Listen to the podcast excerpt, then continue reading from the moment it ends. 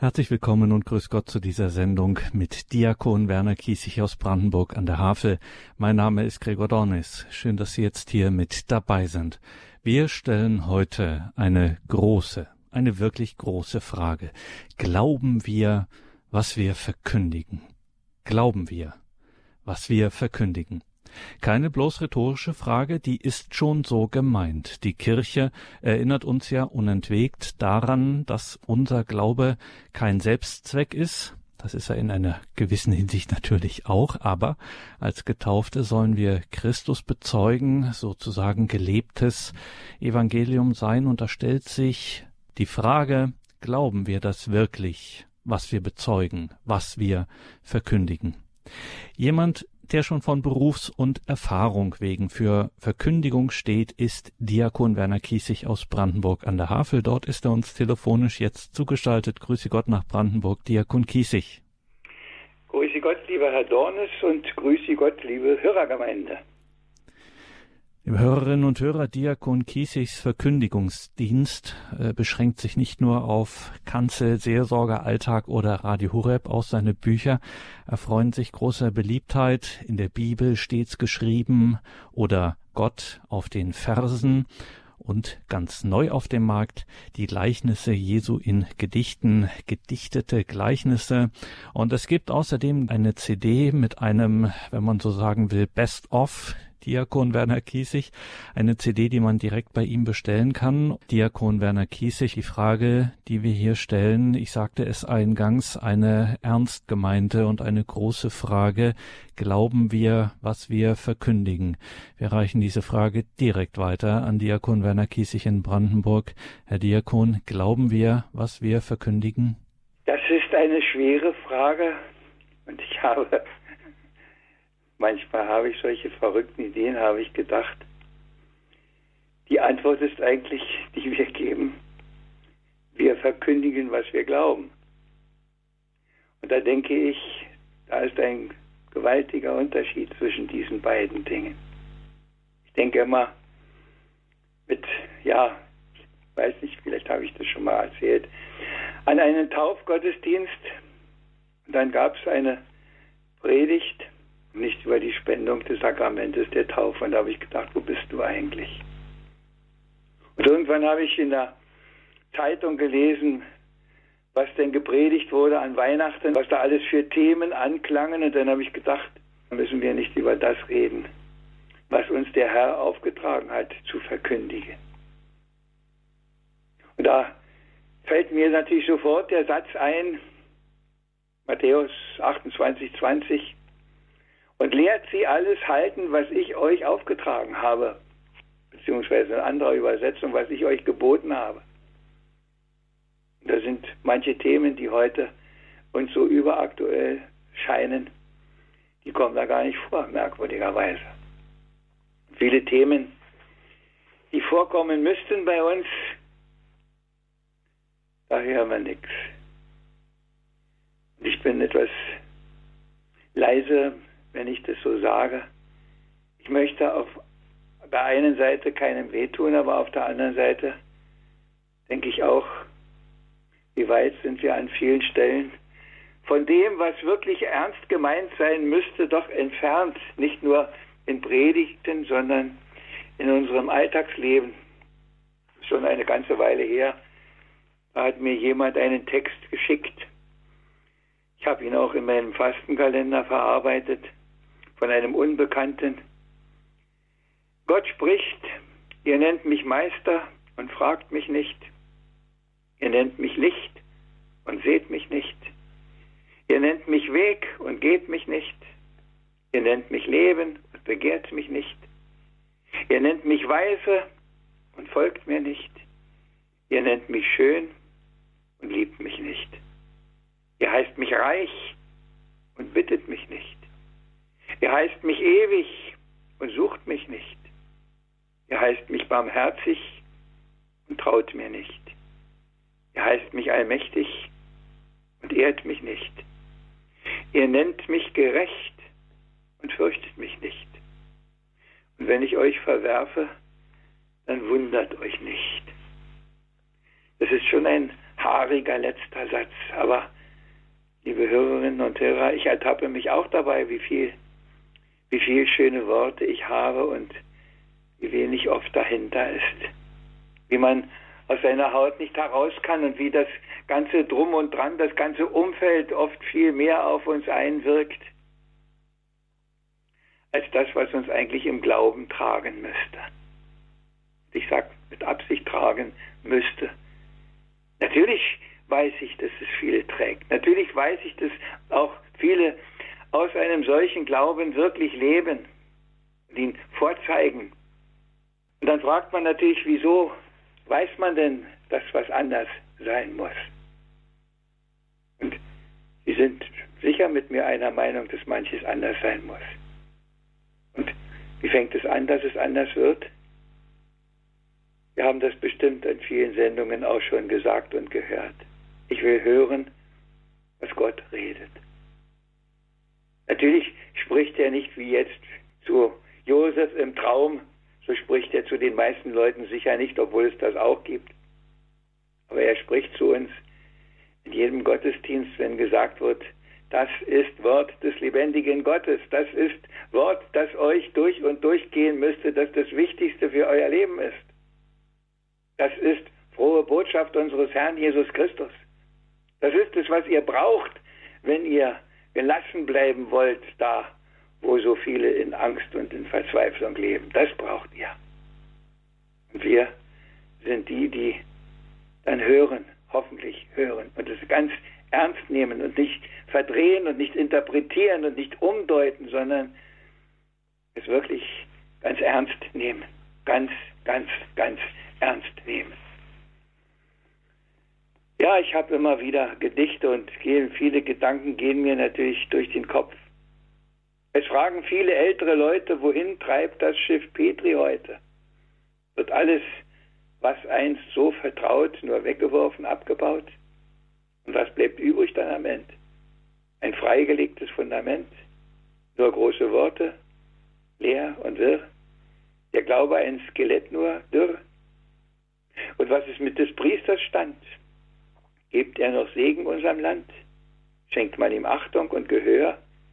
Ist er gar nur noch Funktionär? Will er denn noch ein Priester sein, Kraft seines Amtes segnen weihen? Steht er als Mittler am Altar? Ist doch sein Beispiel echt und wahr? Glaubt er an das, was von er spricht? Erbetet er des Geistes Licht? lehrt ihr das Volk das Wort des Herrn oder nur eigenes allzu gern? Ich sag, auch wenn es nicht jedermann gefällt, es braucht den Priester, diese Welt. Und zwar den, der noch Antwort sagt, der nicht nur anstoßt, hinterfragt, der ganz und gar sein Leben sagt, wagt, selbst wenn er selber oft versagt, der nach Vollkommenheit noch strebt, in dem die Heiligkeit noch lebt, der kniend, ringend im Gebet tagtäglich seine Kraft erfleht, der weiß, dass er, nur er, der Herr allein, Weg, Wahrheit wird und Leben sein. Liebe Hörerinnen, ich sage vieles nicht, um was schlecht zu machen. Ich sage vieles einfach nur mit Trauer. Es tut mir einfach in der Seele weh, es tut mir weh, dass ich so oft nicht vermitteln kann, dass man an manches nicht rankommt. Und Sie wissen selber, was heute in unserer Kirche alles los ist, was da an Lösungen angeboten wird. Wo Glaube Raum gewinnt, war vor einiger Zeit so ein Spruch. Ein Wort, fast wie in Stein gehauen, so fest und Zukunft zugewandt, wie es nur kann sein. Das weckt Begeisterung, das schafft Vertrauen, ich lieg wohl schief. Mir fallen nur Fragen ein. Um welchen Glauben geht es hier, ihr Lieben? Um unseren? Geht es um das Katholischsein? Geht es um Reste davon, die noch übrig blieben und das, was man so glaubt, ganz allgemein? Geht es um den Glauben, den Apostel einst verkündet, den der Geist Gottes in die Herzen eingebrannt? den Glauben, den in Kirche und in Bibel man nur findet und der so vielen heute schon so unbekannt, weil es ums Hören nicht mehr geht. Die Macher sind am Werke. Da wird verbogen, aussortiert, uminterpretiert. Da geht es um das eigene Können und die eigene Stärke. Dabei kann man längst sehen, wohin das führt. Hat nicht das schlimme Riesenräume schon gewonnen? Und ist, wo wahrer Glaube oft es nicht schon leer? Und doch wird weiterhin mit schlechtem Garn gesponnen, weil das, was wirklich zählt, kaum weiß noch wer. Der Raumgewinn, den Christus selber möchte.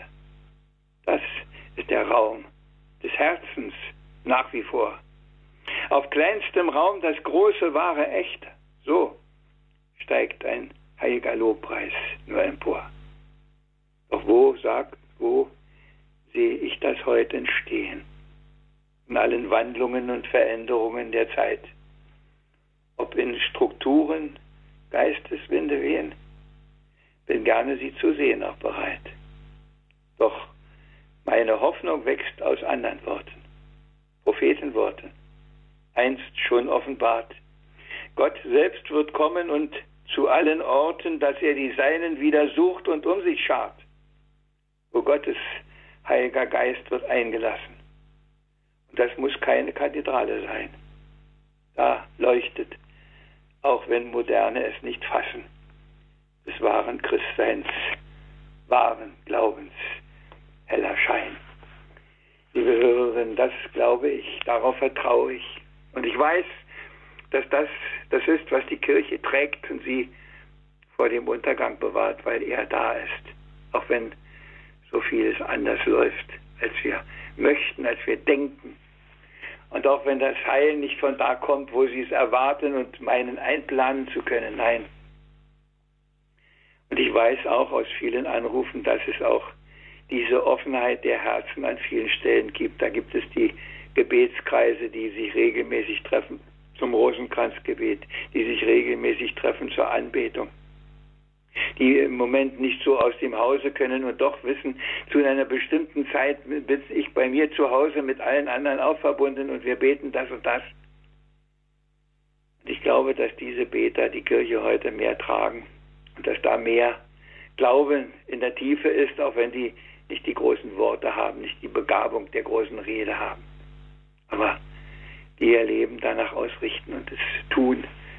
Und ich sage nach wie vor, da merkt man es auch, da fühlt man es, da wird es auf einmal ganz deutlich, da merkt man, da ist einer anders und da ist was in Bewegung und da kommt was, was einem Mut macht, was einem Hoffnung gibt. Und ich weiß, dass das so geht und dass man manchmal, ich erfahre das manchmal, dass jemand sagt, Sie konnten mir mein Problem sicher nicht nehmen, aber was Sie zu mir gesagt haben, und das stärkt mich und es lässt mich schon wieder ein bisschen Zuversicht schöpfen und ein bisschen Mut fassen. Und dann denke ich, wer bist du, dass du sowas kannst, dass du sowas hast, dass er ausgerechnet dir sowas gibt, dass so das dabei herauskommt. Ich kann da immer nur ganz klein werden. Glauben wir, was wir verkünden? Ja. Oder verkünden wir, was wir glauben? Das Erste ist das Entscheidende, was wir brauchen. Und es gab zu allen Zeiten die, die es mahnend den Leuten gesagt haben. Nur den Betern kann es noch gelingen. Sie kennen das Wort auch alle von einem Schriftsteller, war nicht mal ein Theologe, ein Schriftsteller sagt so ein Wort. Kehrt um und glaubt an das Evangelium, das ist der Weg, weiß, dass das viele nicht so hören und nicht so sehen wollen. Ich bin doch fest davon überzeugt, dass das so ist. Und es gibt mir persönlich, das sage ich, eine große Gelassenheit. Ich bin nicht leichtsinnig, nein. Ich meide, was zu meiden geht, was ist, aber ich mache mich nicht verrückt und ich lasse mich auch nicht verrückt machen. Ich weiß, dass da einer ist, der mein Leben trägt, der mein Leben getragen hat bisher und es so weiterträgt ja, man muss es auch sehen. Man muss auch sehen, was der Herr uns zeigt. Man muss hören, was er sagt. Und dann denke ich, dann kommen wir auch dem immer wieder ein bisschen näher, dass wir wirklich glauben, wirklich festhalten, was wir verkünden, dass unsere Rede nicht nur ein paar lockere Worte sind und die Alltagswirklichkeit unseres Lebens eine andere ist. Nein, dann merkt man, ja, da ist einer. Und ich kenne solche Leute, die was ausstrahlen, die was haben. Ja, in den Liedern singen wir das alles, was zu verkünden ist. Gott ist meine Zuversicht. Etwas anderes brauche ich nicht. Jesus, dir lebe ich, Jesus, dir sterbe ich. In jeder heiligen Messe heißt es, deinen Tod, o oh Herr, verkünden wir und deine Auferstehung preisen wir, bis du kommst in Herrlichkeit. Ach ja, liebe Hörerinnen und Hörer, glauben wir, was wir verkünden. Ich wünsche Ihnen, dass Sie das glauben, was Sie im Munde führen und dass Sie jedes Lied, das Sie singen, auch wenn es nur zu Hause ist und jedes Gebet, das Sie sprechen, auch genau so meinen, wie es formuliert ist dann müssen Sie sich um alles andere, denke ich, keine Sorgen machen.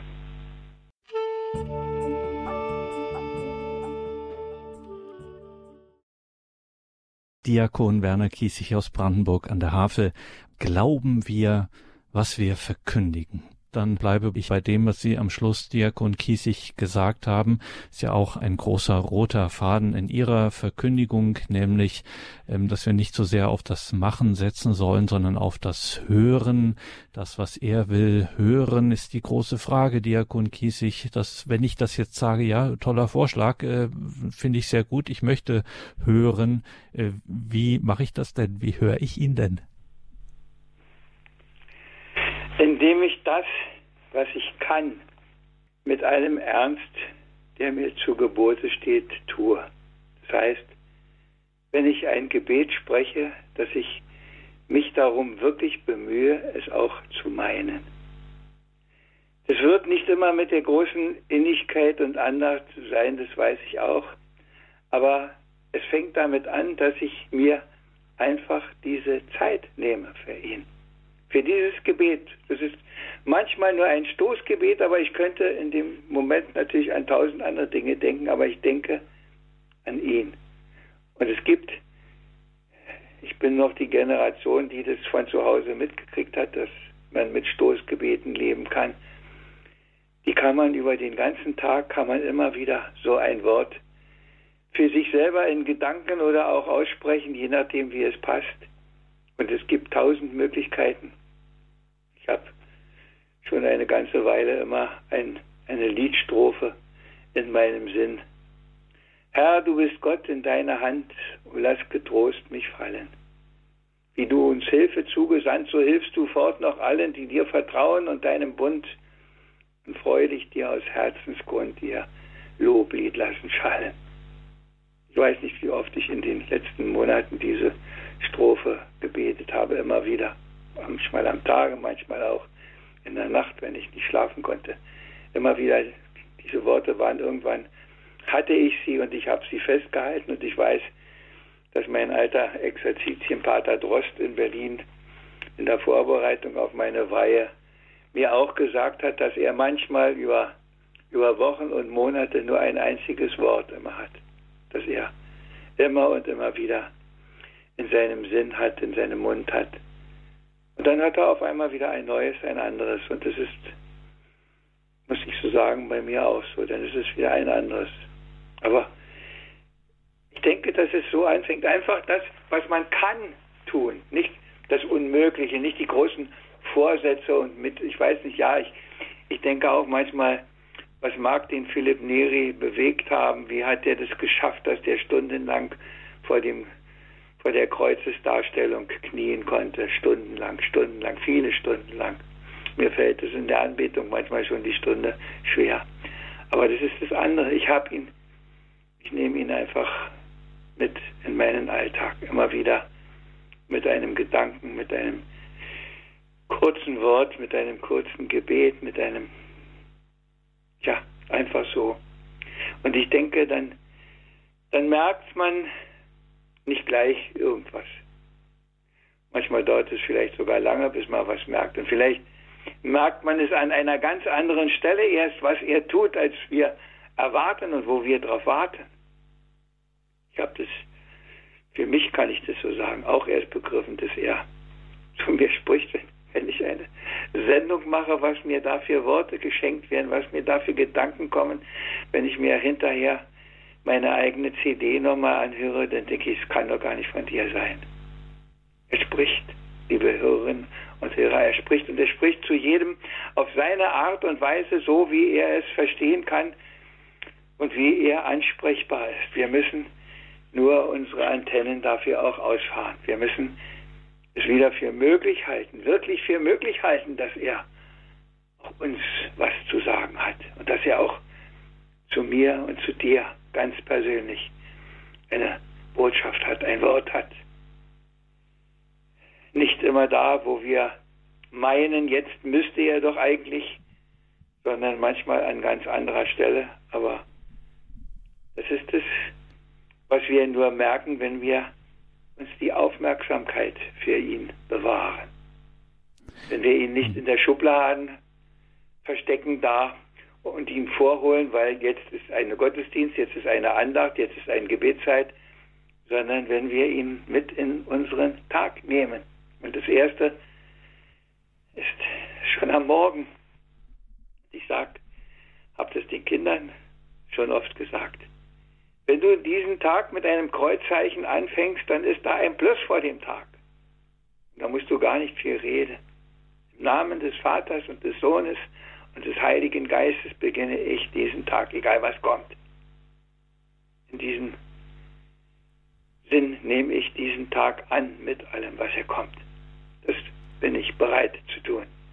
So wie wir es ja, Vater unser beten, dein Wille geschehe. Nicht nur manchmal, sondern so. Und ich denke, man kann den lieben Gott nicht erklären, ich, ich sage das immer wieder, sondern man kann ihn nur erfahren. Man kann ihn nur ausprobieren. Man kann sagen, ich mache das jetzt und dann werde ich ja sehen, was passiert. Und ich weiß, dass auch bei vielen anderen Leuten, bei Heiligen, die sich bekehrt haben, genau das passiert ist. Ich mache das jetzt und dann werde ich sehen, was passiert. Sie dürfen sicher sein, es passiert was. Vielleicht nicht in dem Moment, wo sie so darauf erpicht sind. Vielleicht in einem Moment, wo sie es gar nicht erwarten, aber er lässt sie nicht ohne Antwort. Und das ist mein ganz, ganz fester Glaube und meine tiefste Überzeugung.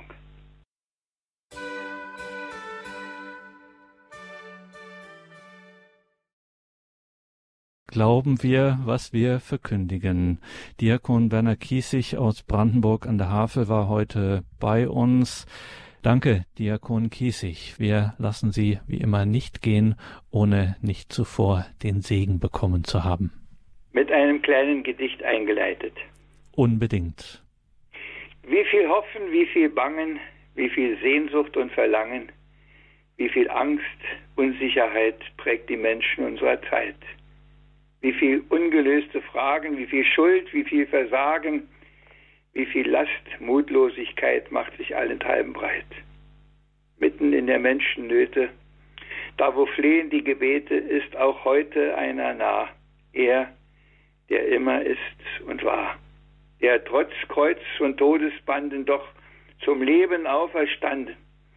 Dieses heilige Geschehen wieder Ostern wir begehen, weil in ihm, das glaubt der Christ, Hoffnung, Licht und Zukunft ist. Und das jeden Tag von morgens bis abends und Tag und Nacht. Und ich wünsche Ihnen eine ganz tiefe Erfahrung mit ihm einmal, dass Sie nicht nur anderen glauben und anderen zuhören müssen, sondern dass sie vielleicht wirklich seine Stimme hören, die sie ermutigt und die sie stärkt. Und dazu segne er sie, unser liebender, grundgütiger, nicht aufhören, da uns mit allem Guten beschenken wollender, dreifaltiger Gott, du Vater und du Sohn und du Heiliger Geist. Amen. Amen. Danke dir, Kun Kies. Ich danke Ihnen, liebe Hörerinnen und Hörer.